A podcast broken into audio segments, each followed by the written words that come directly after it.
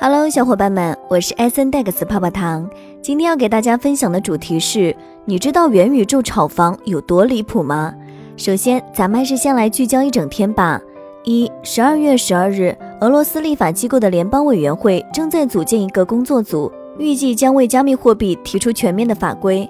二，最近，印度最大的商业银行印度国家银行称，央行数字货币将很快成为现实，将在跨境交易发挥关键作用。三，据报道，电子商务巨头亚马逊最近投资了碎片化体育交易卡市场。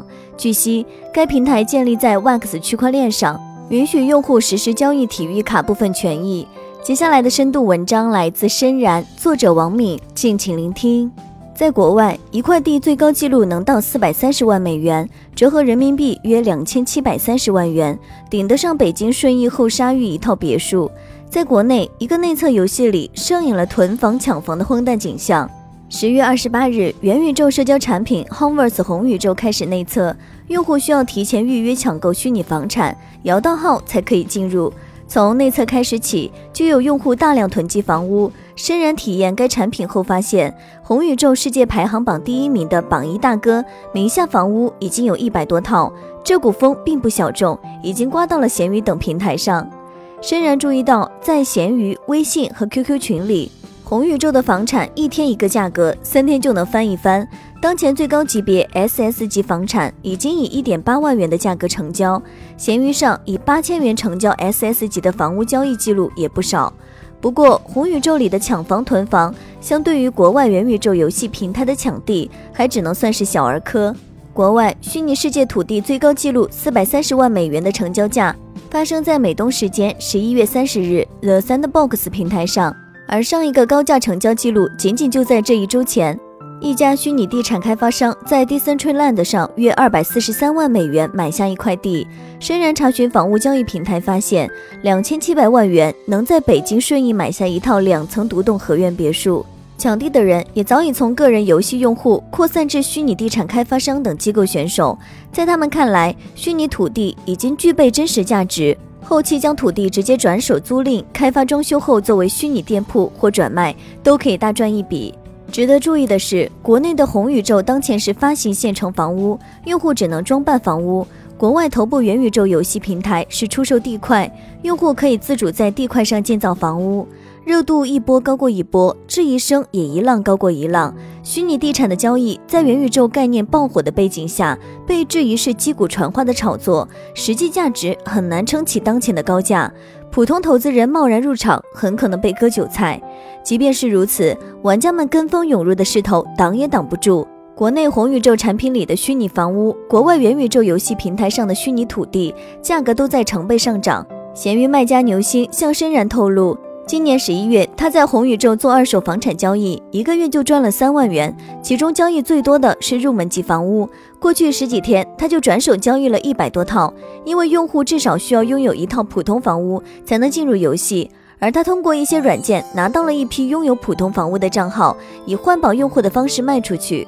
黄鑫自入场之日起，已经投入了一万多元买房屋收道具。他曾经花六百五十元收了一个极地木屋。没隔多久就以两千三百元的价格售出。他自称是跟着喝汤的玩家，不到一个月时间回本。目前手里还有六套房子待售出，如果全部卖出去，预计至少能赚三万块。那么，为什么会有人天价购买虚拟土地呢？首先，在这些去中心化的虚拟世界游戏中，各个平台的虚拟土地并非无限供应，数量都是一定的。The Sandbox 的虚拟世界地图基于十六万六千四百六十四个地块汇 集而成。而 Decentraland 的平台共有九万零六百零一块土地，而且每一块地都是独一无二的非同质化代币 NFT，以此来区分每个地块和每笔交易。各个平台也都有独自代币，比如 Sandbox 使用代币 Sand，Decentraland 使用代币 Mana 等。限量供应之外，土地也有优质和普通之别。在 The Sandbox 平台上。黄色土地为优质土地，灰色土地为普通土地，蓝色为多个土地连在一起的土地。今年二月十一日，在 The Sandbox 的一场土地销售中，一千两百块优质土地于当晚二十分钟内全部告罄。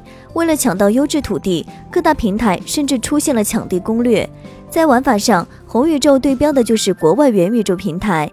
以 Decentraland 为例，玩家可以自由创建个人形象，与其他用户互动社交，参与音乐会或艺术表演等娱乐活动，并在数字土地上建造房屋等。有人愿意买单，是因为相信这些虚拟土地已经具备价值。当玩家在该平台上购买虚拟土地之后，可以进行二次创建与发挥，比如直接租赁或等待增值高价转让，或者在上面建造商业、娱乐等区域，再租赁或高价转让。又或者展示自己的游戏收藏，虚拟土地盛极一时，虚拟服饰、NFT 头像等虚拟资产也热度不减。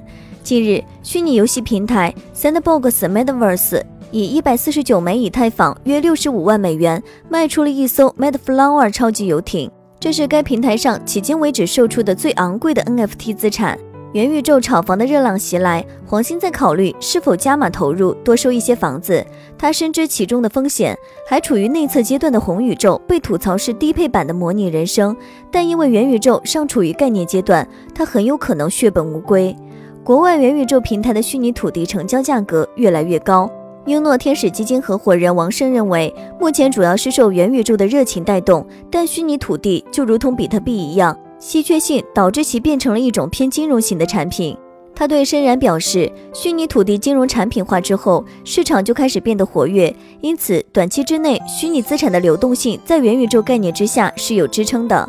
但长期来看，他认为虚拟土地以目前的实际应用情况发展的支撑性是不够的。虚拟地产是一个长周期的事情，只有等到虚拟世界真正变得繁荣，拥有大流量，成为流量入口之后，虚拟土地的真正价值或许才会显现。虚拟土地被炒热，被认为是利益相关方为了蹭概念而做的噱头，在元宇宙各方面技术都还尚未完善之前，极有可能只是击鼓传花。一面是用户、虚拟地产开发商等多方力量疯狂涌入，另一面是质疑和冷思考也不断。虚拟地产作为新兴起的事物，当前必然存在着泡沫的成分，普通用户入局仍需谨慎，谨防被割韭菜。以上内容作为一家之言，仅供参考。好了，本期的节目就到这里了。如果喜欢泡泡糖为您精选的内容，还请帮忙多多转发。那咱们下期再见，拜拜。